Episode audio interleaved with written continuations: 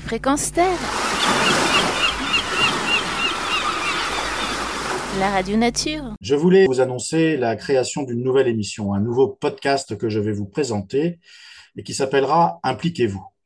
Ce podcast arrive 20 ans après la création de Fréquence Terre, la radio nature, et j'ai souhaité euh, dans cette émission faire un tour d'horizon des solutions qui existent pour enrayer le phénomène du réchauffement climatique. En 20 ans, Fréquence Terre n'a cessé de tirer la sonnette d'alarme, vous le savez, et en 2003, année de sa création, nous ne parlions pas encore du réchauffement climatique. La notion n'existait pas. C'est en 2006, après avoir découvert le film d'Al Gore, Une vérité qui dérange, que nous avons pris conscience de toute l'ampleur qu'allait avoir ce réchauffement climatique sur notre existence, sur notre planète. À l'époque, nous, équipe de Fréquence Terre, nous euh, nous occupions plutôt de la pollution atmosphérique et de l'impact qu'allait avoir cette pollution sur notre santé. Mais le film d'Al Gore a ouvert la boîte de Pandore et non seulement nous avions constaté que notre santé était en danger, mais nous venions de l'apprendre, et c'était en 2006, que cette pollution, principalement constituée de CO2, allait euh, agir comme un couvercle que nous mettions sur la planète et qu'elle allait se réchauffer inexorablement provoquant des catastrophes, peut-être même des réfugiés climatiques. En 2000, euh, nous étions déjà en train de nous occuper euh, du trou dans la couche d'ozone que nous avions découvert dans les années 80. Puis, euh, entre parenthèses, n'est toujours pas résolu puisqu'en 2023, nous avons appris qu'il était en train de se rouvrir. Donc, en 20 ans, nous avons refusé les aides qui nous étaient proposées ou que nous sollicitions aux institutions ou aux partis politiques pour ne pas avoir de pression à subir, car entre euh, les partis politiques euh, et euh, les entreprises, à chaque fois, il devait y avoir une contrepartie et mettre un mouchoir sur un phénomène, sur quelque chose, ne pas en parler. Donc on achetait notre silence et c'est quelque chose que nous avons toujours refusé. Et donc, nous nous sommes débrouillés par nous-mêmes. Pourtant, en 20 ans, entre 2005 et 2015, nous avons réussi euh, à être relayés, ça nous ne l'avions pas détecté, par une cinquantaine de radios FM associatives que je remercie aujourd'hui encore, qui ont relayé sans cesse nos messages, toutes nos chroniques, tout ce que notre équipe créait, euh, ce qui nous a procuré euh, jusqu'à un million et demi d'auditeurs quotidiens donc, nous avons réussi à avoir un impact et à sensibiliser la, population.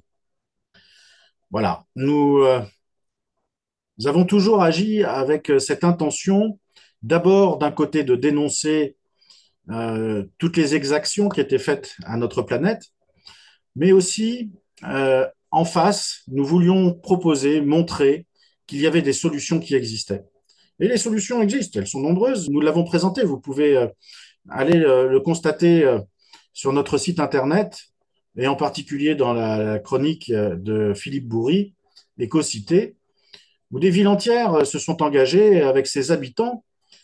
Et ce sont les habitants qui ont réussi à mettre en place les solutions. Aujourd'hui, ces villes-là sont des villes heureuses. Les habitants sont heureux. Ils sont heureux pourquoi? Parce qu'ils ont mis en place leurs solutions ce sont des solutions qui émanaient d'eux. Alors bien sûr, elles n'étaient pas fantaisistes, elles, existaient euh, sur le papier. Euh, elles avaient été théorisées et eux, ils les ont mis en pratique. Alors aujourd'hui, ce sont des villes qui euh, sont autonomes, se chauffent avec les déchets qui sont rejetés.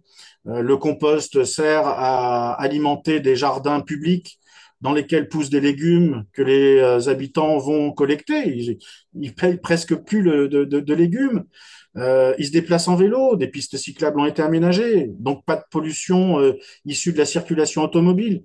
Mais ce sont aussi des villes dans lesquelles il est possible de circuler partout à vélo.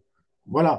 Et ce sont, ce sont des petits exemples. Mais il existe d'autres exemples, comme par exemple des panneaux solaires, l'éolien, euh, toutes ces énergies alternatives qui sont loin d'être euh, des régressions économiques puisque elles sont euh, issues des technologies les plus en pointe aujourd'hui qu'on peut proposer.